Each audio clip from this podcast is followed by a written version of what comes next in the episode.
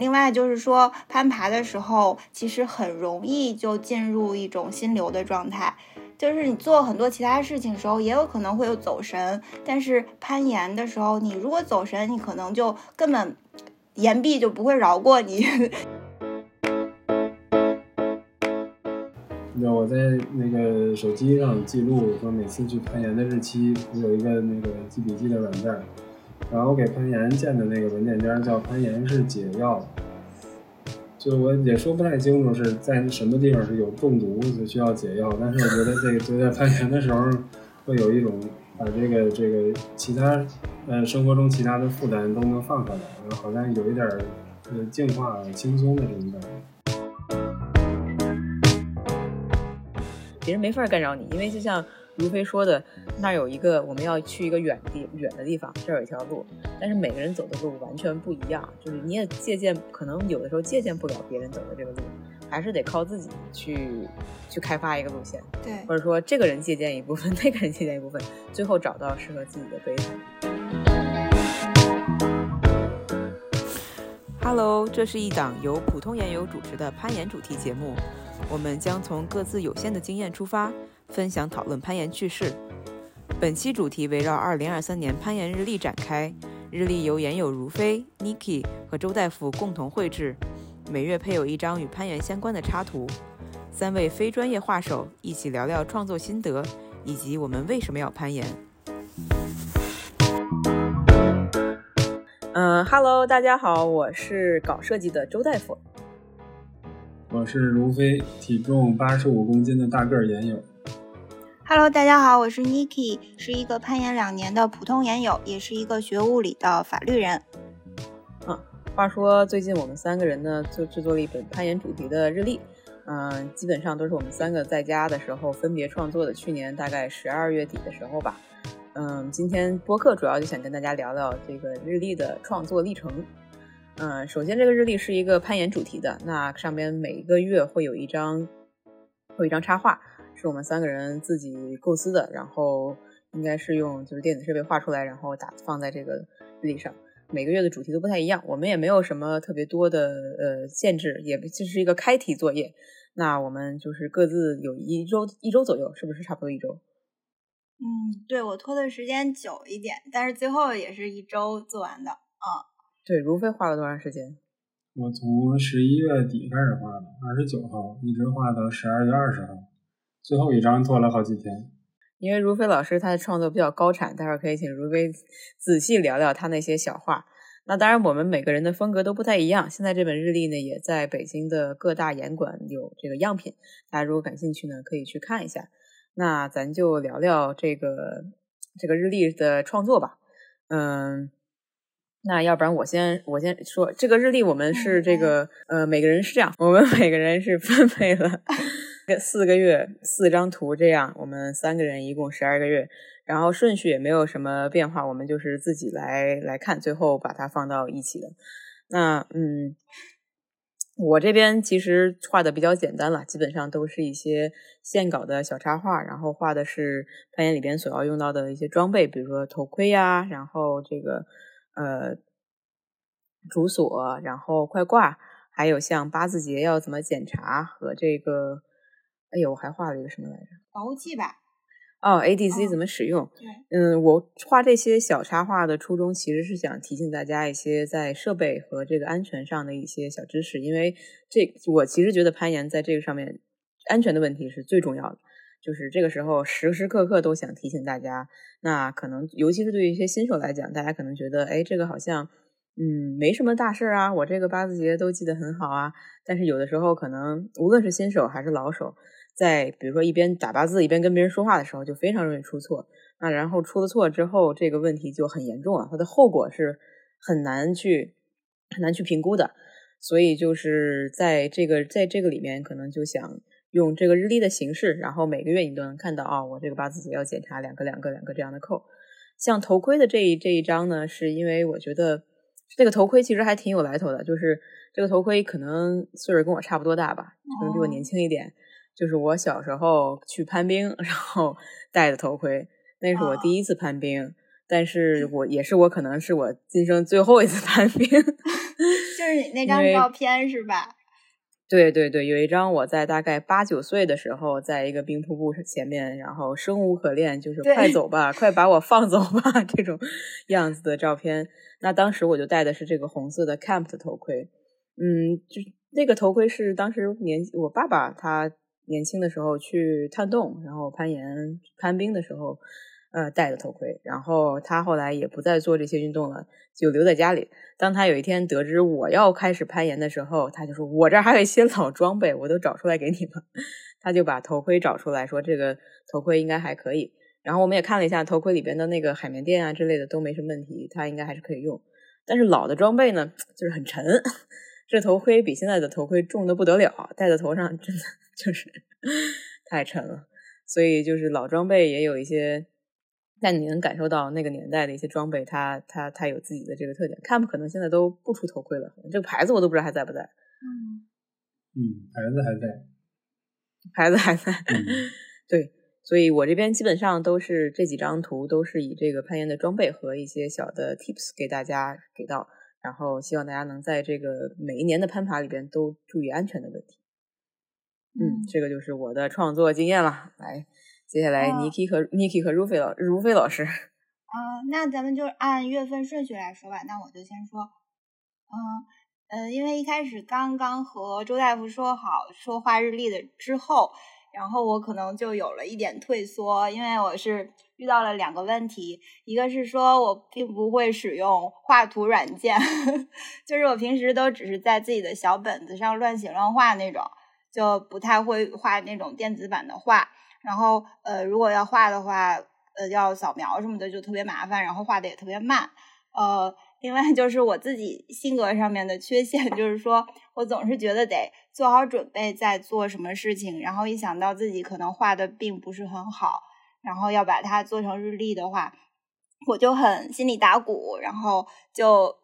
就一直很呃逃避做这件事情。那时候正正好那个周大夫和卢飞都已经画了一些了，我觉得你们画的都特别好，就说干脆我就躺平吧。然后，但是呃，就是让你们两个画就好了。嗯，但后来那个周大夫一直在鞭策我，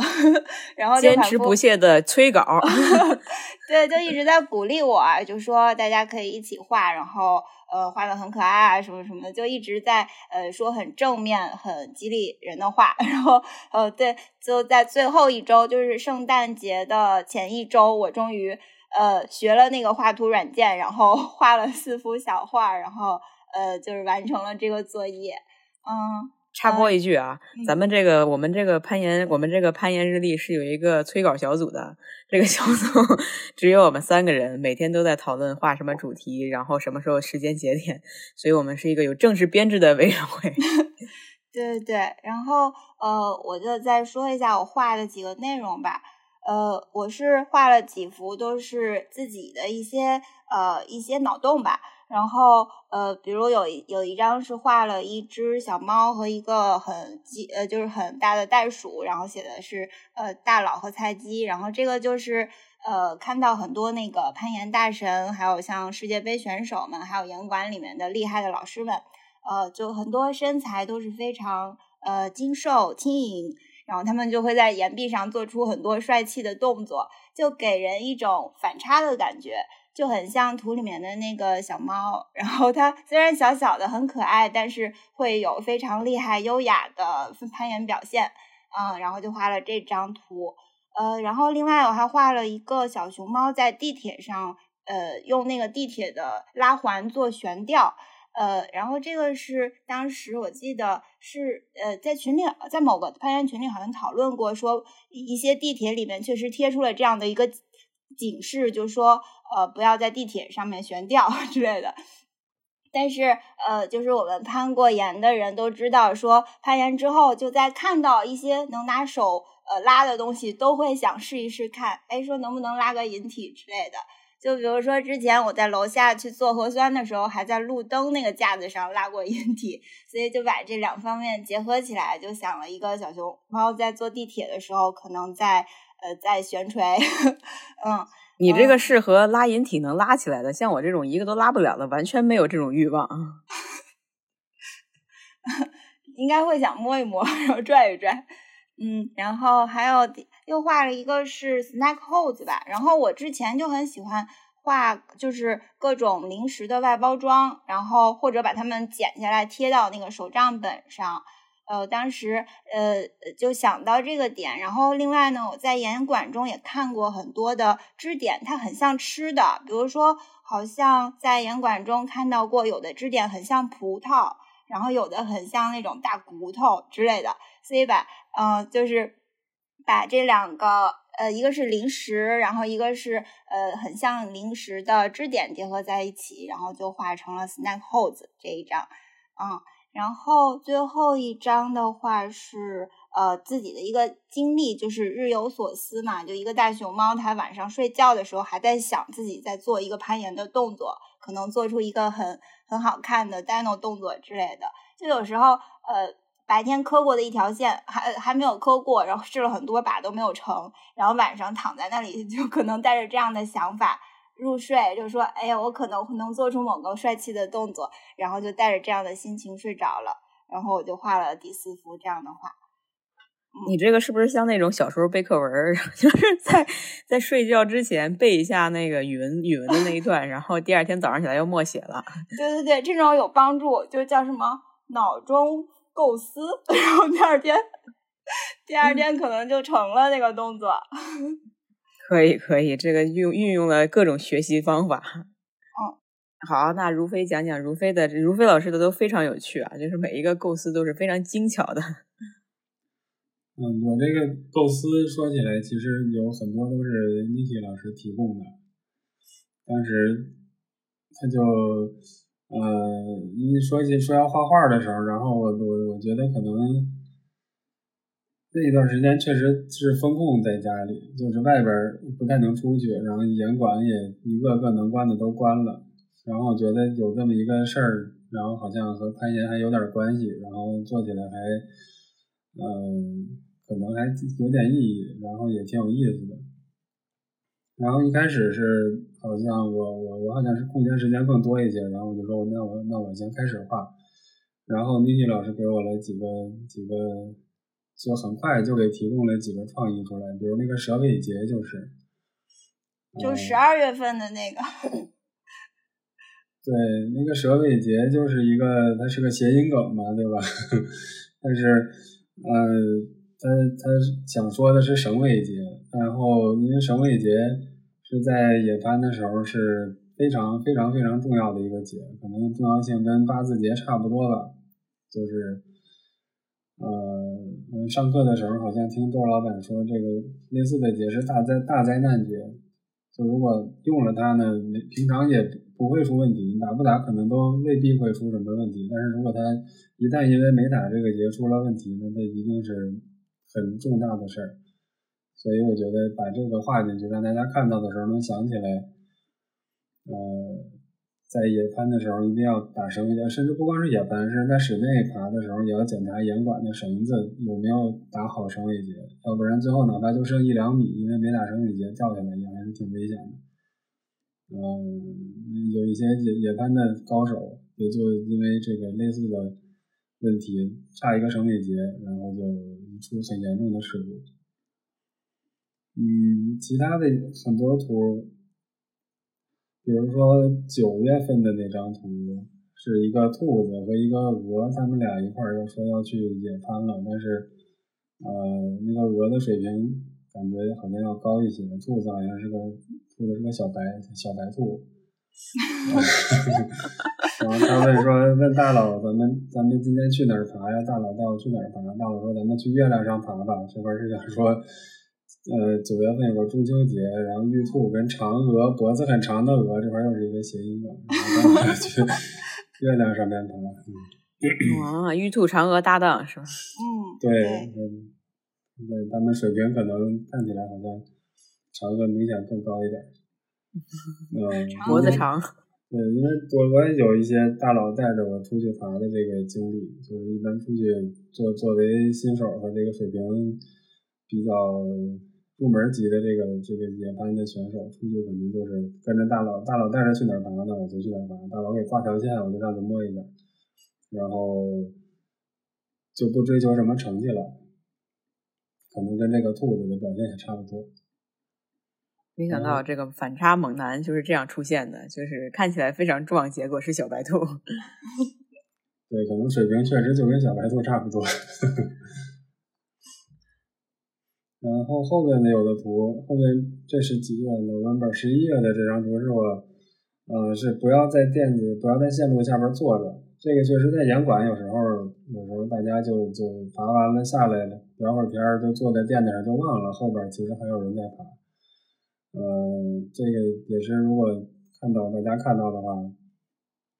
到十一月看到这幅图能想起来。在攀岩馆里爬的时候，应该离垫子、离墙、离线路都在休息的时候离这些都远一点，那样可能会比较安全。然后这里边出现的模特是我家里的猫，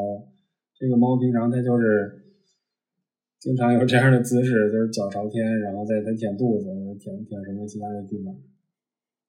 我在想，如果它是在攀岩馆里的话，应该在在垫子上应该就是这个姿势。然后这个十月份这张图是这个也是伊迪老师的图，就是当时他说的是一个可以说呃在深水暴食的时候，然后上面不管是上面有一个有想一种动物在上面爬，然后下面的就是几个几个鲨鱼的嘴在下面张着，看起来好像是等着要给它做暴食保护，但其实想的是反正它早晚要脱手，看谁能接住把它吃掉，然后就给它。呃，我就从这个这个可能有徒手爬这个羊角能力的这些动物里选了一种，而且这个螃蟹可能又比较好画一点。如果是毛茸茸的动物，可能比较难画，最后就选的是螃蟹在墙上，就我给它故意画了个 BD 的 logo，可能是 BD 的赞助运动员吧。啊，这个这一张应该是我最个人上最喜欢，就比较喜欢比较喜欢的几张之一了，因为这个确实很搞笑。螃蟹在这个海边也很正常嘛，去去暴食，但是这羊入虎口 实在是太搞笑了，就是就是绝对不能脱手，这也是生死之交。你死你一脱手了，那你就死了，那就掉进 掉进鲨鱼嘴里了。所以一定得完成路线。对，这里存疑的一个地方就是鲨鱼吃螃蟹会不会扎嘴。也算是一种反向激励吧。嗯，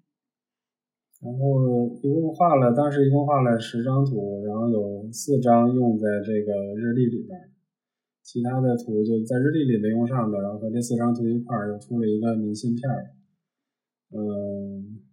但是感觉在在这个，因为从十一月底到十二月二十号这三周吧，算是感觉有这么一个事儿做还。当时还挺不错，就有点像，有点像那种，呃，秘密花园。对对对，像秘密花园那种，好像涂色，就就就就涂色的那种解压的书似的。只不过这个这个轮廓是我自己画的，然后我再往里边涂色，或者再慢慢修改，反正也不用想外边的这个这个新闻什么的都不用想，去不了攀岩馆也不想，就在家画画。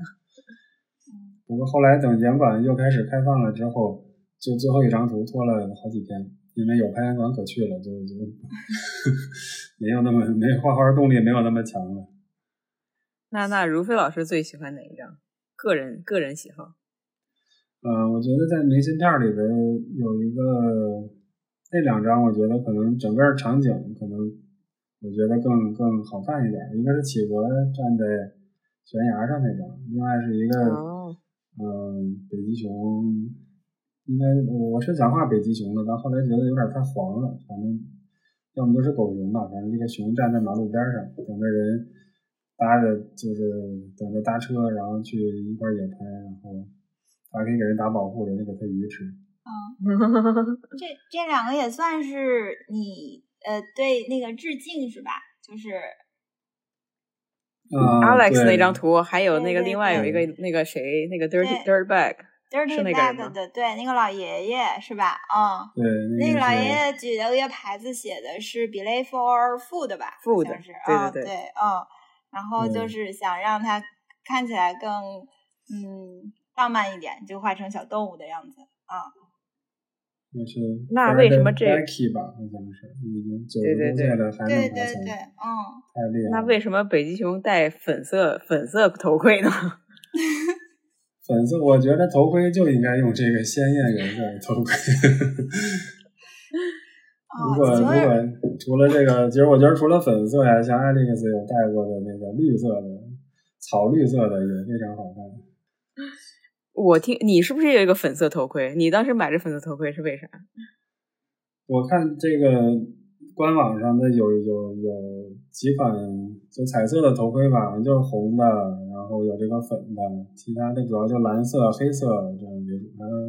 好像有深绿色。因为我觉得这个这个户外的装备就是应该颜色鲜艳一些，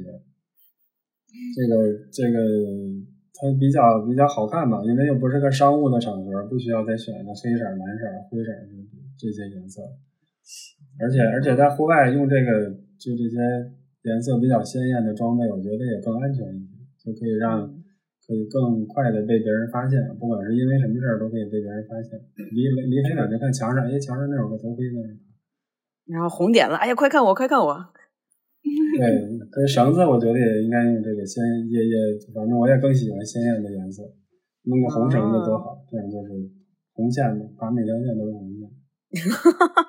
没想到，Niki 老师喜欢哪张？就是如飞的这个十个明信片的这个十张图。哦，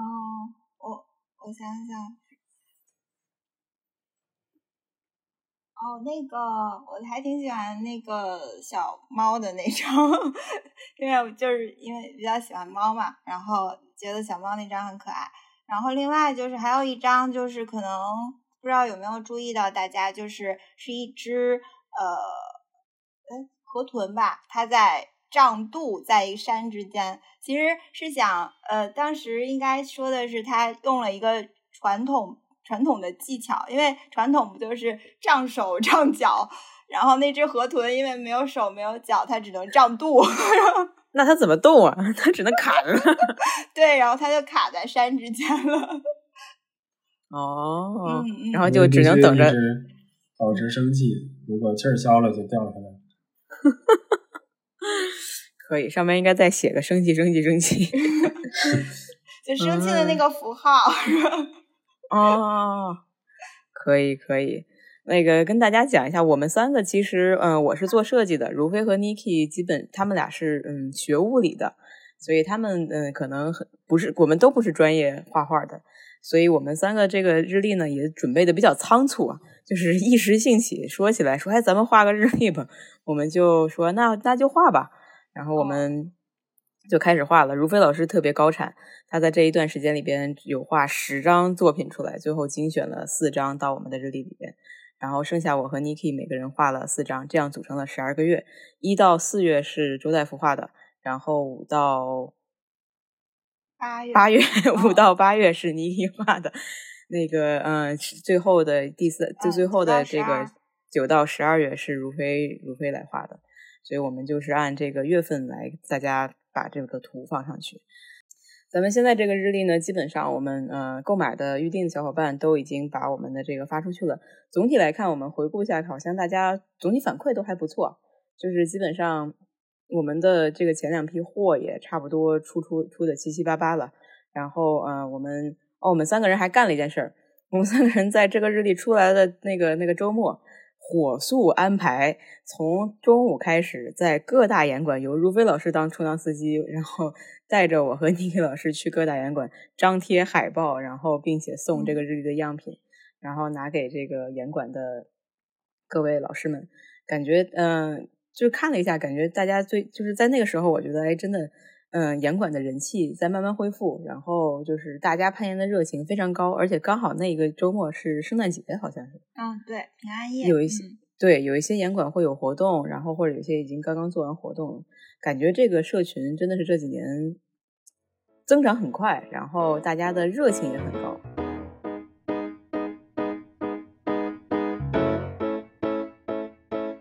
那咱既然咱仨都是。其实都算新研友吧，就是爬攀爬，嗯，没有那么长时间，经历没有那么丰富。那咱们各自讲讲自己是怎么开始攀岩这项运动的。从爬的时间最久的人开始说。嗯，是我爬的最久是吗？一九年五月份。应该是吧。嗯，行。一开始一开始我就是随手在那个大众点评上搜了一下，当时是是就具体怎么想到攀岩这个运动的，已经想不起来了。我就是那会儿在大众点评上搜攀岩，然后就有人刷到有人上传的这个这个发的评论，然后人家说在大望路附近有这个北京最好的攀岩馆，等等等等。然后我想，那因为我我公司在双井，所以离大望路很近。我想离得这么近，那就这个一定得有时间得去看一下，看看北京最好的攀岩馆是到底好在好在哪里。然后去了一次，然后爬了一上午的五点七，就只爬那个自动保护的那几条线。然后当时爬的这个爬的爬到中午吃饭的时候，开易拉罐都开不开。就得拿叉子，最后把那个易拉罐撬开，就完全一点劲儿都没有了，全身都完全没劲儿了，也不知道怎么回事，就是腿也也累，然后脚也累，全身后背就哪哪都累。然后后来就就，然后基本就入坑了，然后可能一周就会去个一两次、两三次。嗯，我记得我第一次见如飞的时候，我说：“哎，你怎么开始攀岩的？”如飞跟我说。哦，原来我健身，我好像运动，然后有一点健，有健，有稍微健健身，然后后来说健身多无聊，还是攀岩有，还是爬墙有趣。对，这个就比在健身房用器械什么的感觉有趣太多了，可能反馈都都很快吧。因为健身房可能就是就是动作比较重复，然后也没有什么，呃，我说不清楚，反正在健身房我试过，也可能也坚持不下来。之前其他的运动我也也也有的有尝试。尝试，然后以前跑步，然后后来练过一点拳击，都后来就放下了。现在觉得还是攀岩最有意思。嗯，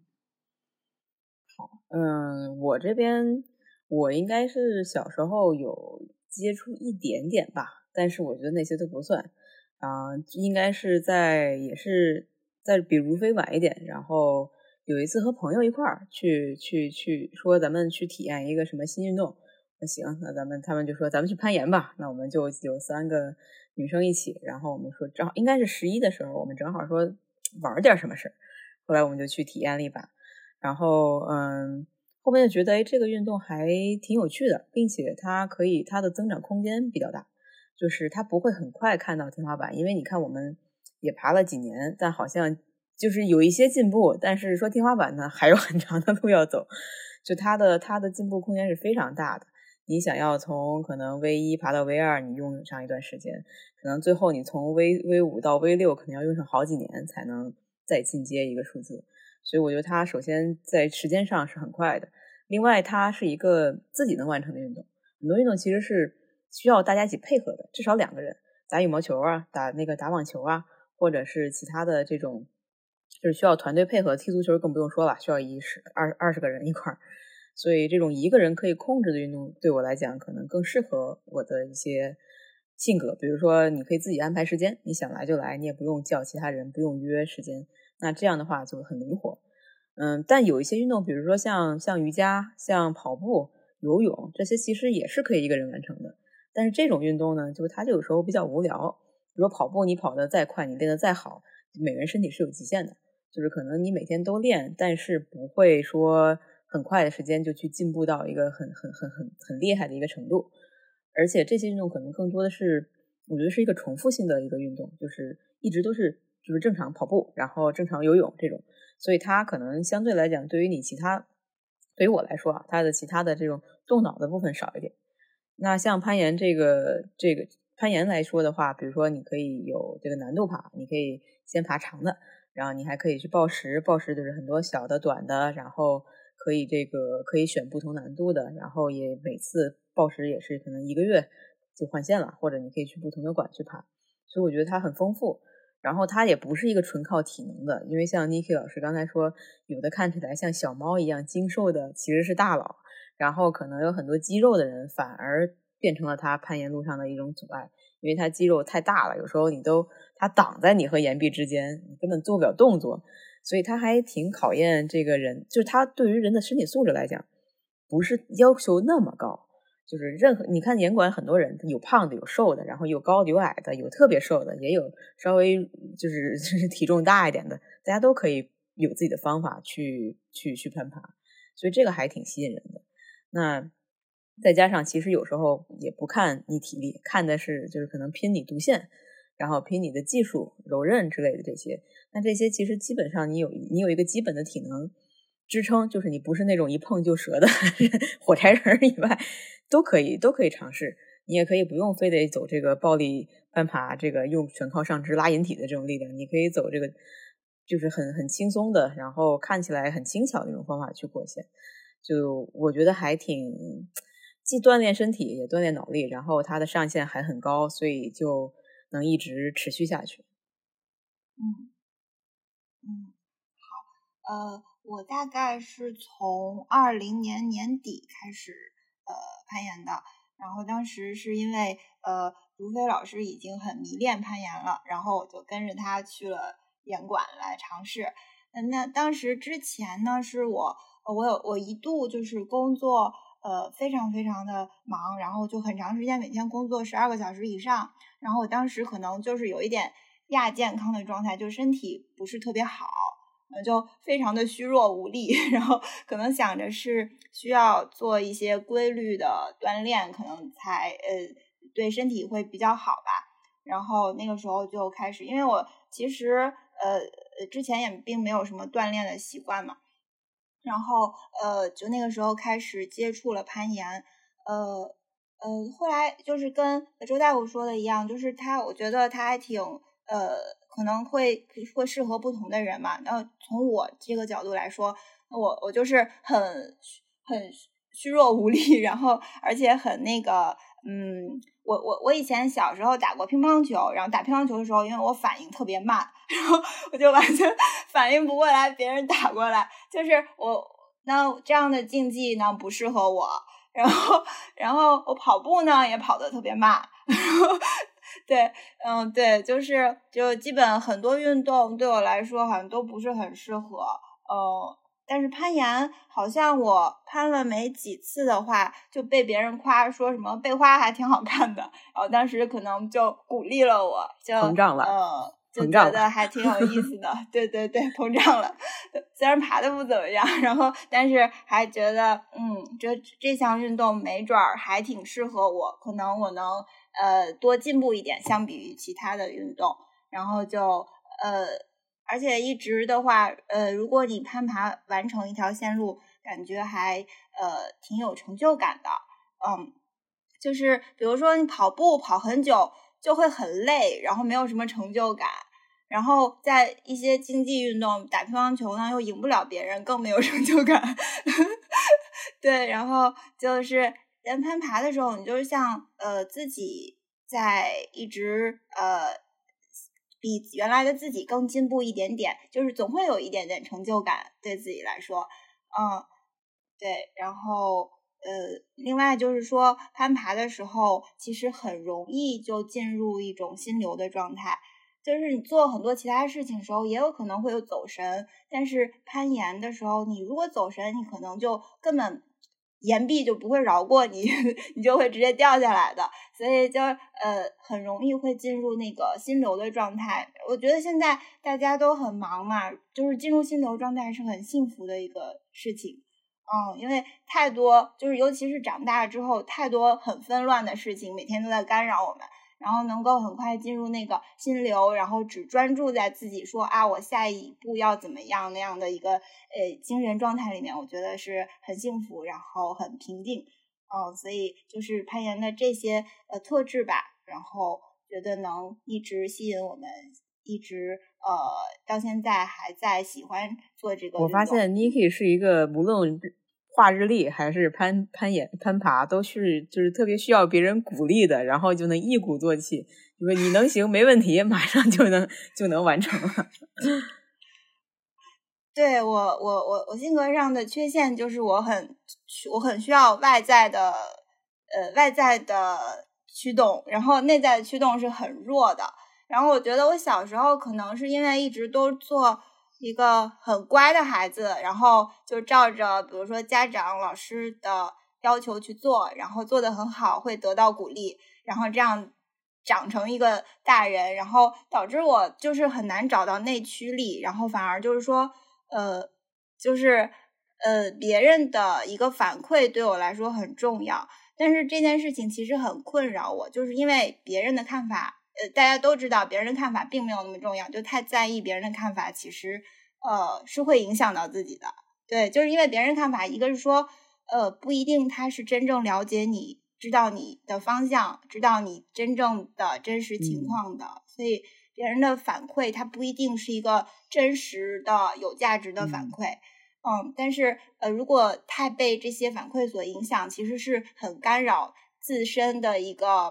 状态和节奏的。但是，那我就是我觉得大家都知道这个事实，但是我现在就是我也是在很努力的在克服自己的这个性格上的缺陷吧。但是幸好，我觉得就是遇到像你们这些好朋友，才能够呃，就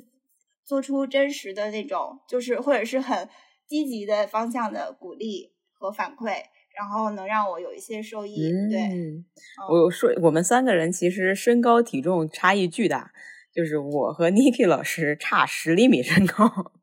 然后如飞老师呢就比我们俩高出去一头半吧，差不多。如飞是多高？如飞老师比我高二十厘米，那就是 如飞你多高？嗯，幺八六。对，如飞幺八六，然后我我和 Niki 再差个十厘米，如 Niki 和如飞差个二十厘米。然后我们的身材也是完全 不一样的，就是根本就是每个人的不同的类型。如非是非常那个呃健壮的，就是猛男型。然后，然后我呢就是身高不高，然后肉也有一些，就是 一体重一百多斤的这种一个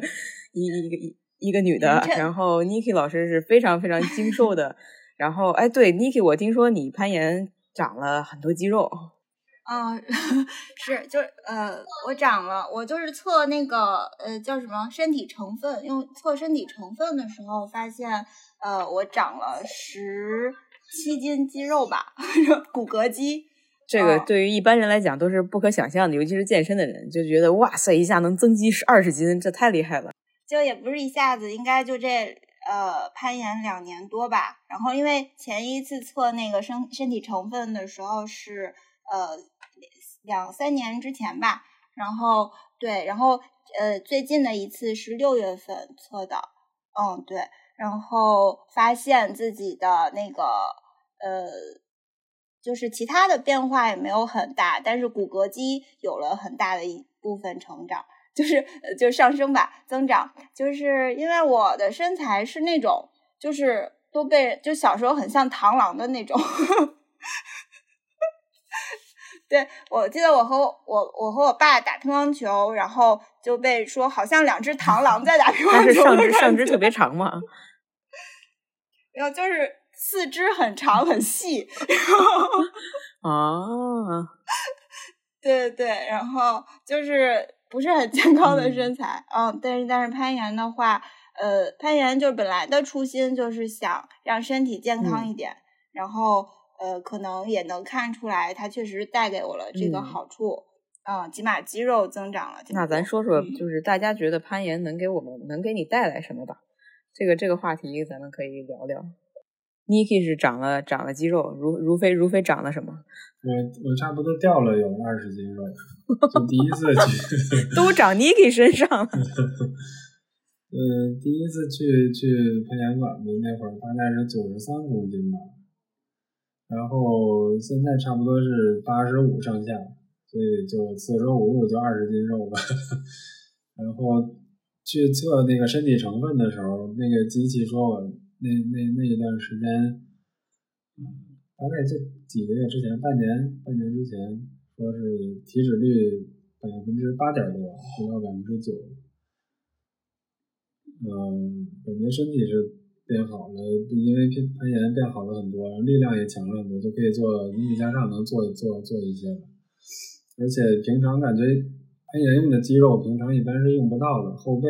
腰，然后呃肩膀一些地方，平常用不到，都不去健身房刻意练的话，根本就就没有机会练到。嗯，我觉得对身体可以理解为如如飞从一个两百斤的大胖子变成了一个一百多斤的精瘦男人。对，四十五度那就是一百斤了，甚至是从两百斤变成一百斤了。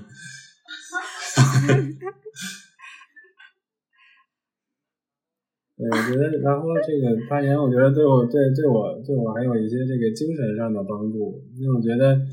爬一条线路，呃，就不管是抱石还是那个大岩壁上的长线，我觉得都是就特别特别个人化的一段时间。就这个这段时间就会比较单纯，就是除了这个呼吸啊、做动作以外的其他别的事儿就都都不用考虑，然后。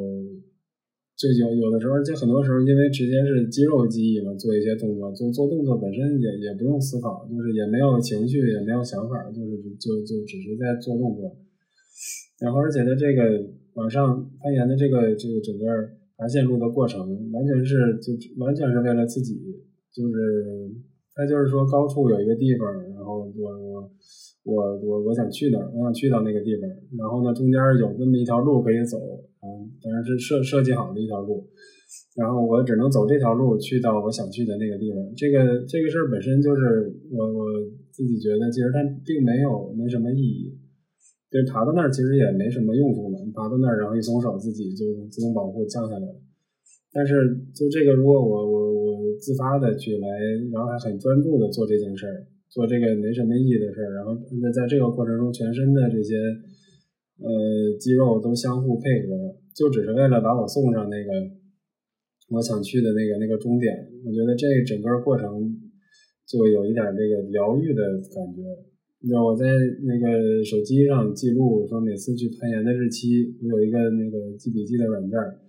然后给攀岩建的那个文件夹叫“攀岩是解药”。就我也说不太清楚是在什么地方是有中毒就需要解药，但是我觉得这个就在攀岩的时候会有一种把这个这个其他呃生活中其他的负担都能放下来，然后好像有一点呃净化轻松的这种感觉，我觉得对精神上有有一些正向的帮助。就可能比身体上的这个更更重要一些，但是可能没办法量化了，没有刚才说这个一百斤肉这么。啊，这个这个说法还挺还挺有趣的，就说攀岩是解药，在生活里中的毒都靠攀岩来解的。我现在有点理解群里那些老师们为什么这么积极，这么这么这个人菜瘾大也好，还是就是厉害的人也经常来也好，可能都是有一些这种要在这儿解解毒、散散散散平时生活里边的一些。嗯，情绪或者就是一些，嗯，可能他想他想暂时忘却的一些事儿吧。这个跟 Niki 刚才说那个心流是不是有点差不多像？嗯，对，其实他就是想摆脱中摆脱那个生活中咱们遇到的麻烦的让你头疼的事情，然后暂时的我们能进到一个。好像有点神圣的地方，然后躲起来，然后来看自己的身体能创造出什么东西来。就有的时候，我觉得攀岩时候，你有时候虽然呃，就是身体呃，我就是它凭借它的本能来帮助你完成一个线路啊之类的。有的时候，其实回想起来还觉得有点感谢自己的身体，就是它怎它竟然可以做到那样的一个动作，然后我之前没有想过的一个事情，它竟然完成了。就如果把自己和身体分隔开来，有的时候有点感谢自己的身体，尤其是他在攀岩中给我们可能会带来，反而会给我们带来惊喜，是我们可能本来大脑没有想到，说我的身体可以做到什么样的程度。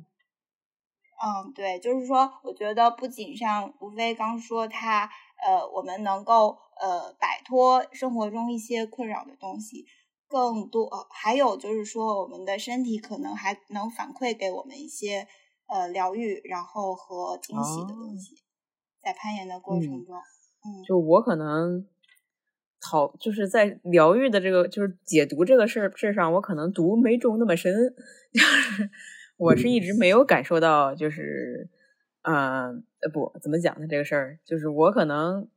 把攀岩当做一个，其实你更对，就是生活上比较放松，工作上也比较放松，所以可能 暂时不用这个来解读。但是呢，它对于我来讲，攀岩对于我来讲，可能更重要的是看到自己的进步。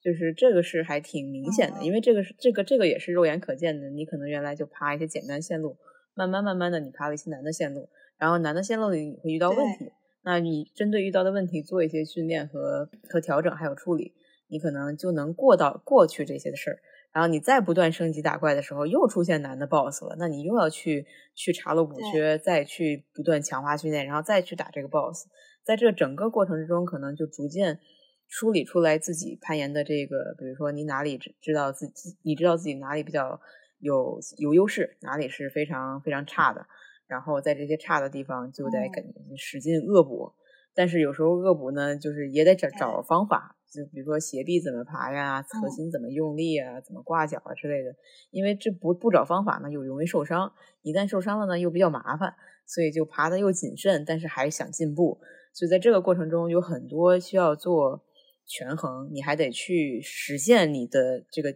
训练计划之类的，所以这个整个过程就还挺挺符合我我这个个个人的性格吧。就是你需要去规划，然后去实现，最后看到一个结果，然后觉得哎不错啊，这个这个事情实现了多少，没实现也没关系，但至少你去做了，你也你也你也这个你也按照你的这个你你把所有的该做的事情都做了，我觉得也 OK 了。所以它可能对于我来讲是一种自我的一个反馈，然后是一个能看见自己，嗯，无论是这计划还是执行，最后到一个落成有这样的一个成果的一个一个反应吧。因为其实生活中有很多事情是可以有这样的反馈的，但它没有这么单一。比如说生活里边做做一件事情，做了之后可能会有很多别的影响，比如周围的人是什么样的，这个事情做的是为什么。这个攀攀岩是完全不是为了别人，你没办法为别人爬，你只能是自己看到自己的爬，然后自己去进步，而且没有别的人干扰，基本上别人没法干扰你，因为就像如飞说的，那有一个我们要去一个远地远的地方，这儿有一条路，但是每个人走的路完全不一样，就是你也借鉴，可能有的时候借鉴不了别人走的这个路，还是得靠自己去去开发一个路线，或者说这个人借鉴一部分，那个人借鉴一部分，最后找到适合自己的贝塔。所以，对，在在这个，所以对我来讲，可能这个是一个看见自己的进步，因为我觉得人生还是需要不断的在在在去进步的，而且很难有一件事情让你是一直好多年一直都还能去进步，并且并且能不断的在突破自己的极限。大家的生活到了这个到了这个岁数稍微长一点的时候，好像突破极限的事情就变少了。大部分的事情你都可以掌控，生活呀、工作呀，可能甚至你身边的一些事情啊、人啊之类的，你可能会会去有一些你不喜欢的事情，你已经知道了。在你二十多岁的时候，你已经各种试试到了，试到啊，这个事情我知道我不喜欢，那我可能就不去做了。你可能喜欢的事情你也知道了，那什么时候才能有一些新鲜的东西去去让你再进步呢？就很少了。所以我觉得这个是一个能让我。至少能看见自己在进步，并且是我自己能掌控的一个事情。嗯嗯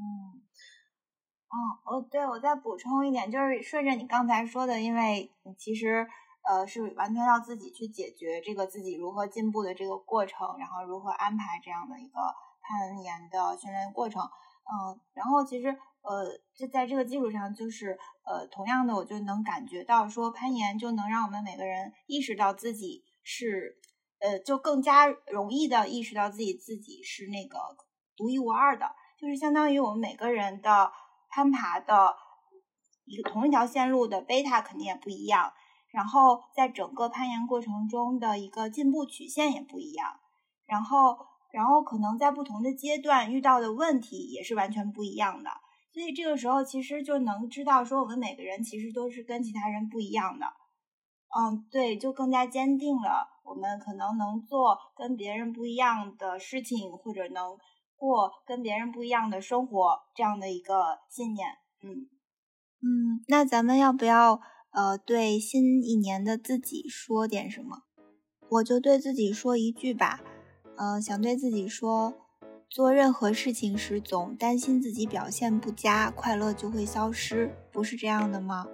所以不要担心，勇敢去做就好了。现在是这一年刚开始，希望今年的自己能够有更大的进步啊，争取上 V 四。嗯，我希望今年能多去野外，继续学习，然后能对得起自己买的一些装备。这这这多去野外是大家的共同共同心愿。买对自己买的装备，我们就只能蹭蹭如飞老师的装备。那行，那咱们今天就咱们这一期就先录到这里，然后咱们一块儿跟大家说个再见，拜拜。